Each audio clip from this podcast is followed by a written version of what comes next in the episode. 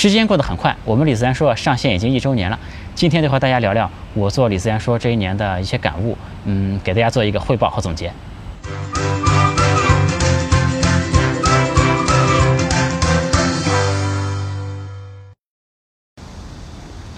有趣的灵魂聊科技人文，我是李自然。我们李自然说啊，现在是已经一周年了。我们在 YouTube 的粉丝数呢超过了五万，嗯，这其实，在 YouTube 的中文频道里面。已经算是粉丝数还可以的了，对吧？然后我们在 B 站的粉丝数也超过了两万。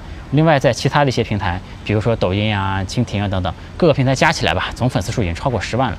这一路走来呢，非常非常感谢各位对我的支持。因为其实没有一个做视频的人是不希望获得流量的，对吧？这个没有一个做视频的人是希望自己没有粉丝的，对吧？嗯，郭德纲有一句话说：“这个沾酒不醉是因为喝的少，见色不迷呢是因为摸不着，以德服人呢是因为打不过。”淡泊名利呢，是因为实在没有招啊！我个人呢，就我们先不聊沾酒不醉和见色不迷啊，我肯定不希望自己成为一个以德服人的人，对吧？希望自己成为一个淡泊名利的人啊，肯定不是这样的，对吧？我肯定还是希望能够靠实力来说话的。嗯，我们现在有十万粉丝呢，说实话，做这一年的我还是挺满意的啊，因为我们其实还是一个很垂直的一个频道了。我们嗯，相对来说还是更关注的是观众的质量啊，数量是第二位的。当然，你完全没有人看是不行的。我们这个节目呢，其实一直都没有什么后期特效，也没有什么背景音乐，这个视频里面也没有插一些做一些插图和小视频了。正所谓有钱，正所谓我的视频就是往往就是那么朴实无华且枯燥，对吧？因为首先我不是一个专业的视频制作者，另外呢，其实这里面也会有很多的版权问题啊。你看现在其实很多视频里面插背景音乐的，插各种小视频的，其实还是会有一些嗯版权方面的问题，我是会有这方面的的顾虑的。另外。这现代版权其实也是一套挺复杂的一套体系啊。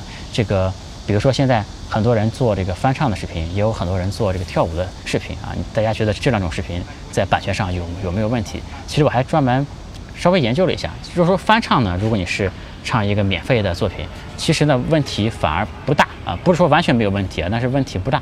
但是跳舞的视频呢，其实版权是有一定问题的，因为跳舞的话，你会用到人家原版的音乐，人家原版的音乐是有版权的。当然，现在呢，很多人都这么搞了。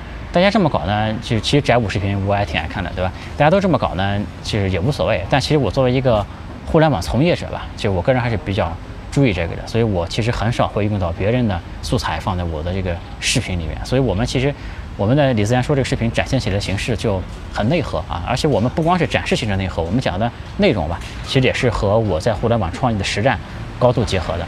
其实我是。嗯，把我在这个创业实战中的一些方法论、一些方向的判断等等，都会讲给大家来听。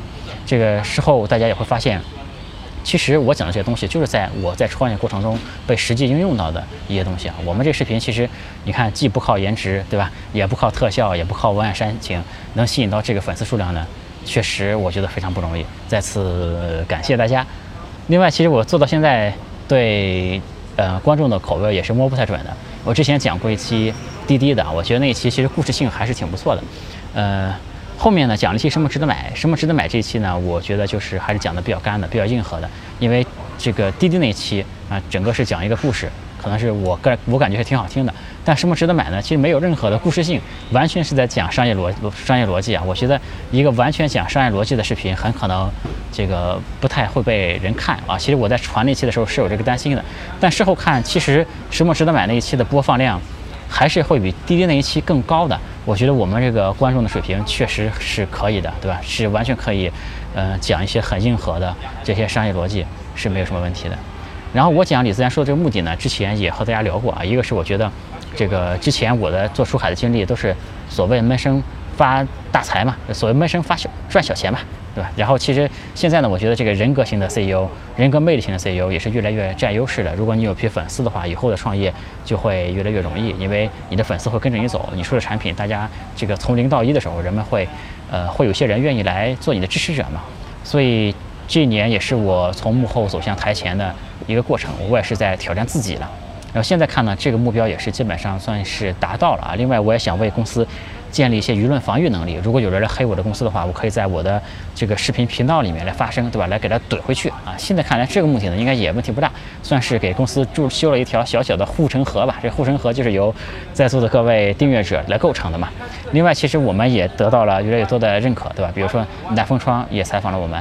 另外，这个我们也希望帮到更多的创业者嘛。实际上，这个目的也达到了，因为我们确实帮助一些创业者建立了各种各样的合作关系，而且呢。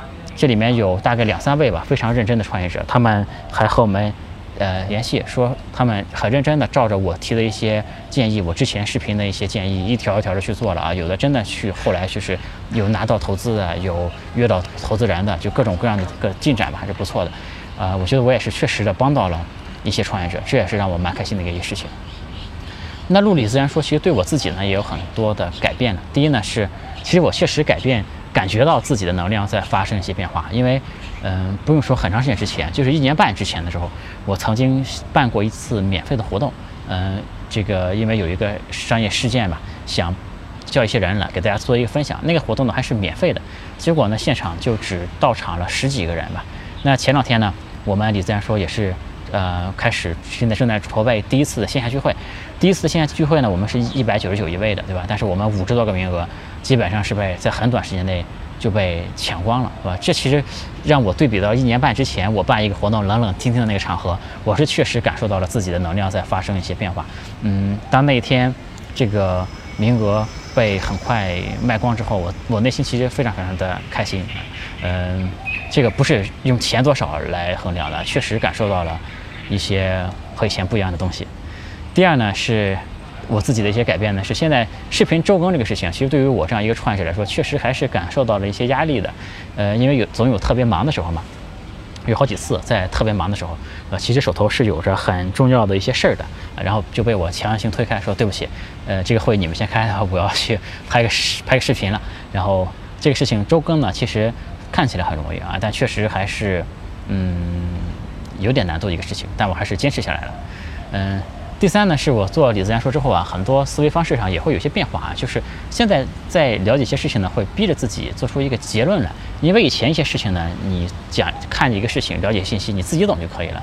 但其实往往自己懂和你能把它讲出来，这个差距还是很大的，对吧？其实我觉得在座的想学习的人，想自学的人，哎，我觉得这也是一个很好的方法。就如果你有一个东西想自己把它理解的比较透，你可以试着把它。讲给别人听，呃，如果你一个东西能够给别人讲了，那说明你得把你对它的了解就非常的清楚了，对吧？比如说我之前想有一期视频做星链的，哎，我觉得这个东西我早就懂啊，但其实你觉得你能懂和给大家讲还是有很大的距离，对吧？你。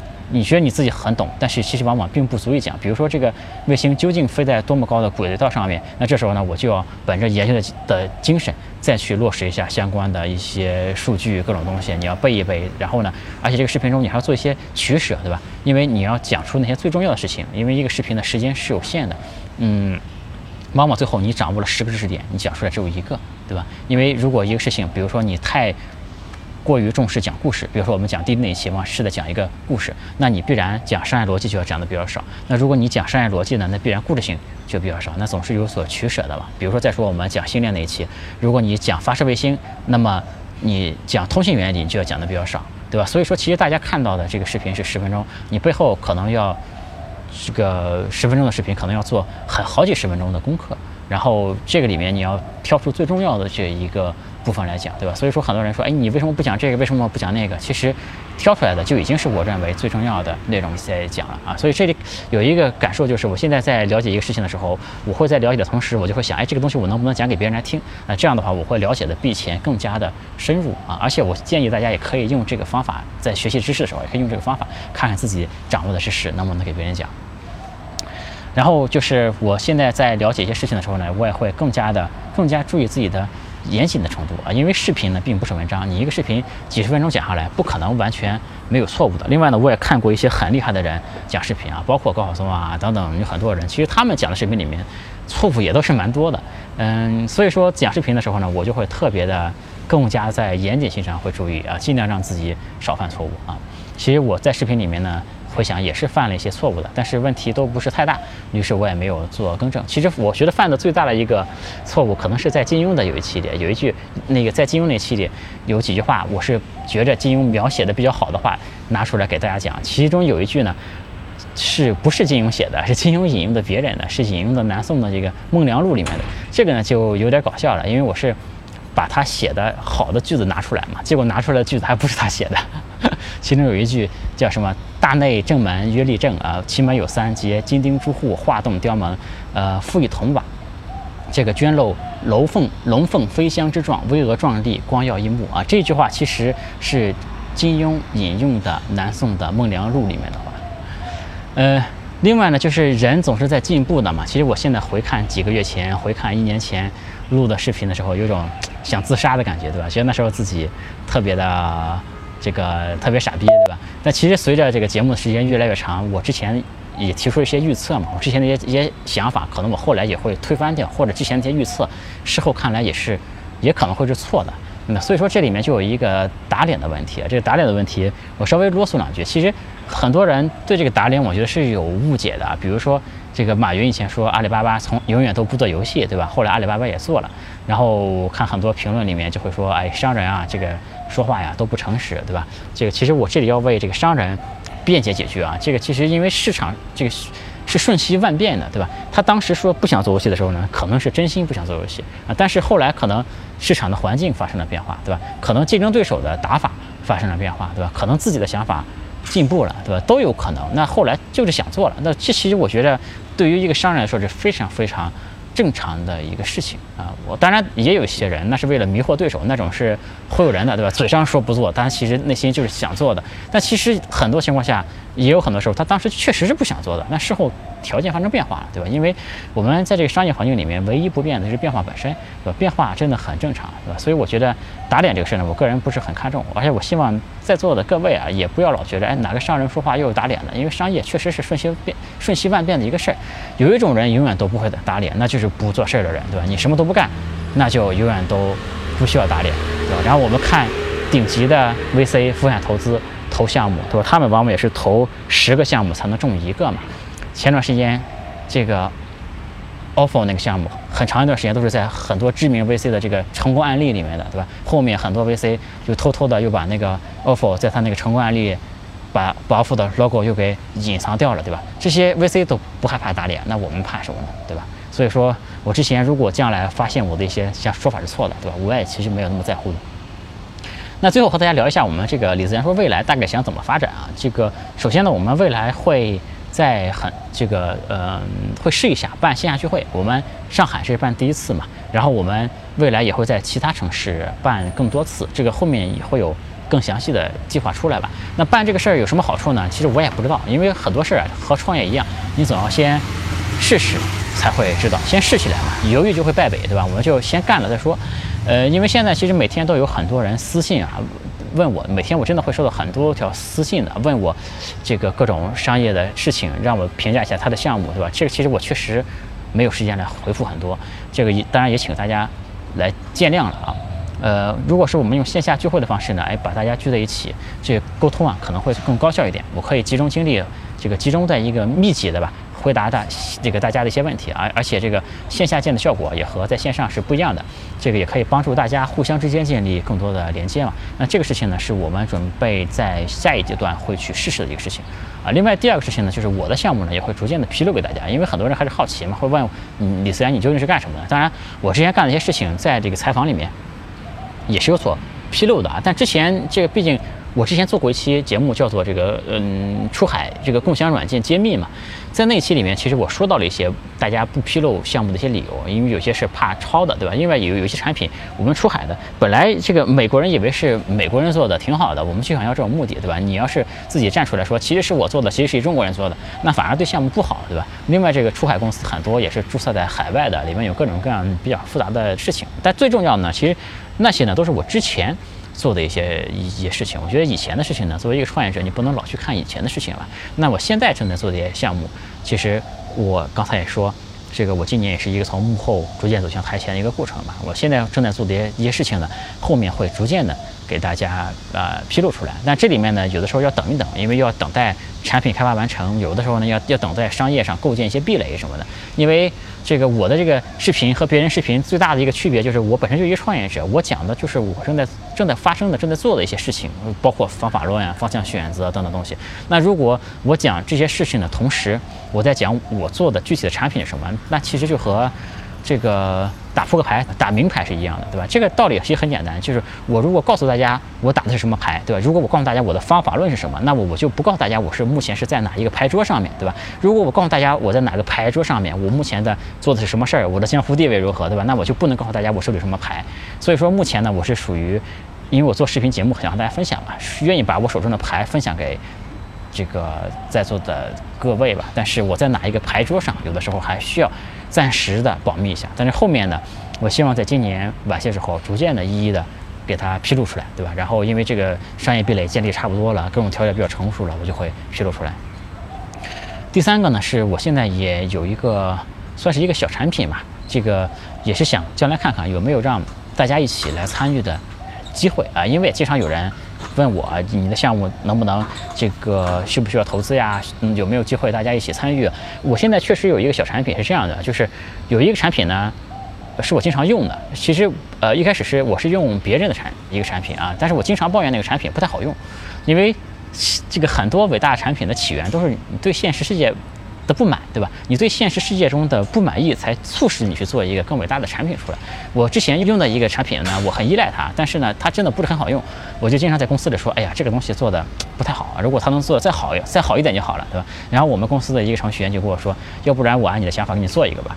然后我一想想也可以，那我们就自己搞一个试试看。其实一开始呢，这个产品就是真的是为了我自己用的。然后我们花了段时间，真的已经做出来了。然后我是第一个用户。那现在呢，唯一的用户群就是我们公司内部的人。嗯，但我们公司内部的人用下来呢，用的感觉确实还不错。然后觉得这样一款好产品呢，如果只是我们公司内部的人用，就有点浪费了啊。觉得也可以把它提这个更商业化运作一点，给大家这个让更多的人来用。然后我们这个产品呢，切的是一个高端人群的一个市场啊，它不是那种特别大的生意，VC 其实不会进场的，因为 VC 投的项目往往都是那种十亿美金、十亿人民币吧，最少是十亿人民币以上的那种生意，而且是有希望在几年之后就退出，几年之后就上市那种。那我们这个产品呢，其实是一个几千万到几亿的这么一个规模，而且呢，它是属于一种匠人工匠型的，对吧？你需要仔细打磨的，然后细水长流型的，然后生命周期可能会很长，生命周期可能是在五年、十几年甚至以上的。这个工匠精神的这么一个项目啊，其实它不太适合 VC 那种短期利益的人来进入啊，所以我现在也在想，有没有可能通过众筹或者一些别的方式注入一笔资金，然后呢，把这个事情独立的来运作，独立的成立一家公司来运作这个事情。这个事情呢，其实它，嗯，这个产品品质、市场空间都是非常扎实的啊，而且呢，我在。这个产品的这个也是在我所擅长的领域范围之内了，而且这个产品呢肯定是工匠精神，肯定是产品品质放在第一位的。但是呢，我也是肯定是把这个商业盈利会看成一个非常重要的目标，因为我毕竟是一个商人嘛，是一个职业商人嘛，所以做项目肯定是为了要赚钱的。这产品呢目前还不太方便透露，因为还是有些开发方面的工作都能准备工作要做。嗯，但总之来说是一个我会天天用，而且我猜在座的各位。也很可能会用的一个产品啊，我会在未来的一两个月内吧，公布一些新的进展和消息啊。这一两个月内呢，我会好好考虑清楚，呃，这个产品未来是什么计划，应该怎么做啊。然后在一两个月之内呢，会在知识星球以及我们的其他渠道进行更进行更新，到时候也看一看有没有大家一起能够参与的机会。总之，我们李自然说还是，嗯，我很喜欢这种感觉，就是未来充满了各种未知的可能性啊。然后不知道未来。嗯，我这个自媒体会成长成什么样啊？然后我希望在明年这个时候吧，在我们李自然说两周年的时候，给大家带来更多的惊喜。嗯，有趣的灵魂聊科技人文，我是李自然，今天和大家聊到这里，我们下次再见，拜拜。欢迎加我的个人微信李自然零三，全拼的李自然，数字零三。我们有一个社群，大家一起来讨论商业科技互联网。